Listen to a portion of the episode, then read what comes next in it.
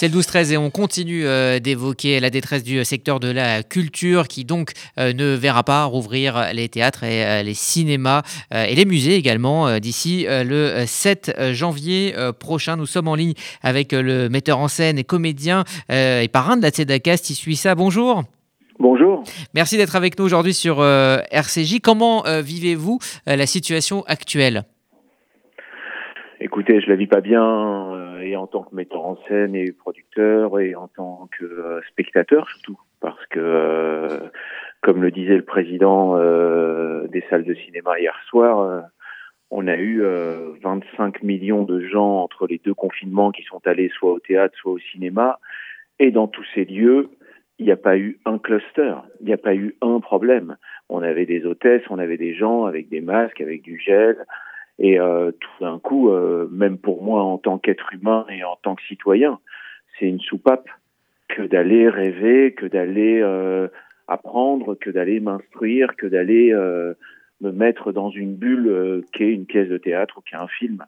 Après, on va forcément respecter le gouvernement, mais mais c'est sûr que je trouve que c'est difficile parce que parce que euh, parce que voilà parce que on sait plus ou moins maintenant que ça peut durer encore 6 7 8 mois et que les gens reprendront confiance qu'une fois que tout le monde sera plus ou moins vacciné et que pendant ce temps-là, il faut continuer à vivre avec.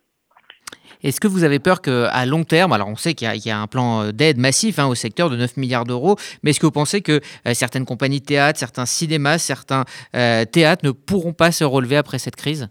Bien sûr que oui. C'est-à-dire qu'il y a un plan d'aide à ce qu'on dit euh, peut-être, mais moi euh, qui travaille avec euh, des êtres humains dans un secteur privé, qui n'est pas un théâtre public et qui, n'est, qui ne suit pas une salle ni de mairie ni autre, quand ce matin je suis obligé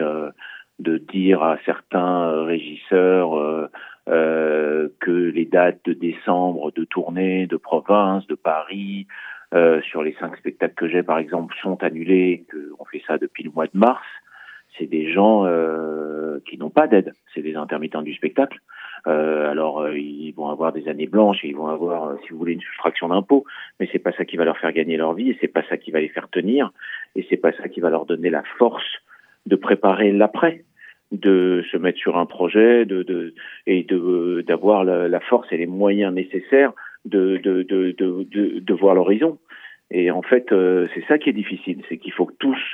qu'on soit prêts pour, euh, pour l'après, et qu'on peut pas être prêt pour l'après quand euh, tout d'un coup, on est KO, et, et ça, c'est compliqué. Est-ce que vous pensez qu'on on néglige le rôle sanitaire de la culture, social de la culture?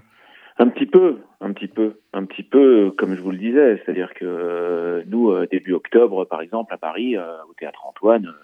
on avait Fleur de Soleil avec Thierry Lhermitte, euh, il y avait euh, dix hôtesses euh, avec du gel, il y avait des masques, il y avait, il y avait un truc qu'on voit quand on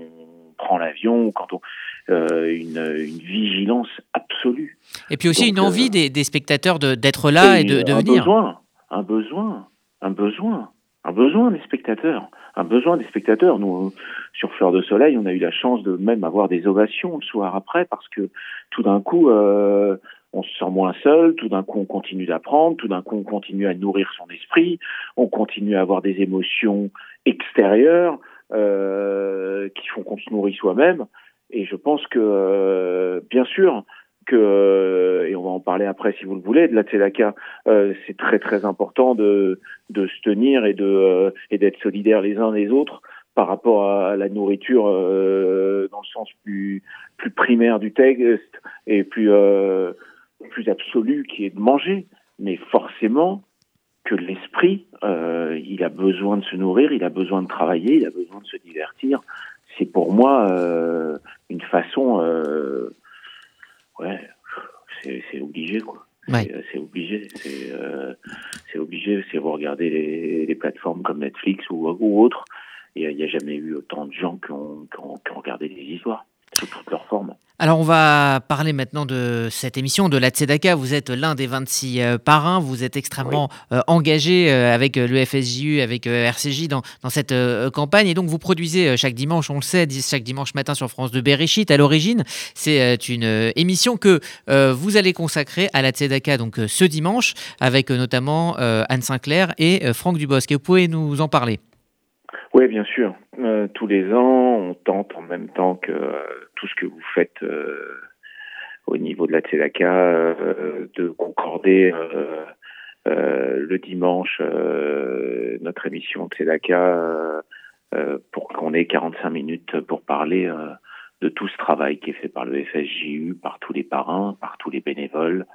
par tous les gens qui sont autour de vous et qui font un travail colossal pour euh, tous ces engagements euh, qu'on connaît, qui peuvent être des loyers d'appartement, de la nourriture, de toute forme d'école, de toute forme d'association. et, et cette année, on a eu la chance d'avoir Franck Dubosc comme invité et c'était très émouvant parce que parce qu'il n'a rien à voir avec notre communauté et que pour autant il explique que c'est un geste citoyen et que euh, malgré tout, alors que tout le monde là a peur par rapport à ses propres finances, c'est là où il faut être encore plus courageux et plus solidaire. Et donc, euh, on a derrière euh, des super reportages, dont une interview faite par Sandrine Seban avec Anne Sinclair. l'émission est très très émouvante. Et quand nous, on la donne à France Télévisions, entre guillemets, pour qu'ils nous la valident, et on a un comité de 5-6 personnes qui voit les émissions de toute la chaîne et tout le groupe avant de la valider. On a eu des mails, waouh, euh, génial quoi, génial quoi, qui, qui, disaient que c'était extraordinaire et que euh, en plus du fait d'avoir un invité euh, de marque et de grande générosité comme Franck Dubos qui a rien à voir avec la communauté, c'était d'autant plus touchant et que les gens tout d'un coup, même ces gens de chaîne vont voir toutes les actions et et, euh, et, se documente sur tout ce que fait la Tzedaka, donc le. Eh bien merci Stisu ça, ça sera dimanche matin, évidemment la Tzedaka, euh, bah, c'est tout le temps, euh, c'est euh, pendant tout ce mois sur tzedaka.fr pour faire un don et soutenir les associations. Elles sont plus de 90 à être soutenues par cette grande campagne de la Tzedaka. Merci à vous d'avoir pris le temps de répondre à nos questions. Merci beaucoup, Shabbat Shalom et bonne fête de Hanouka.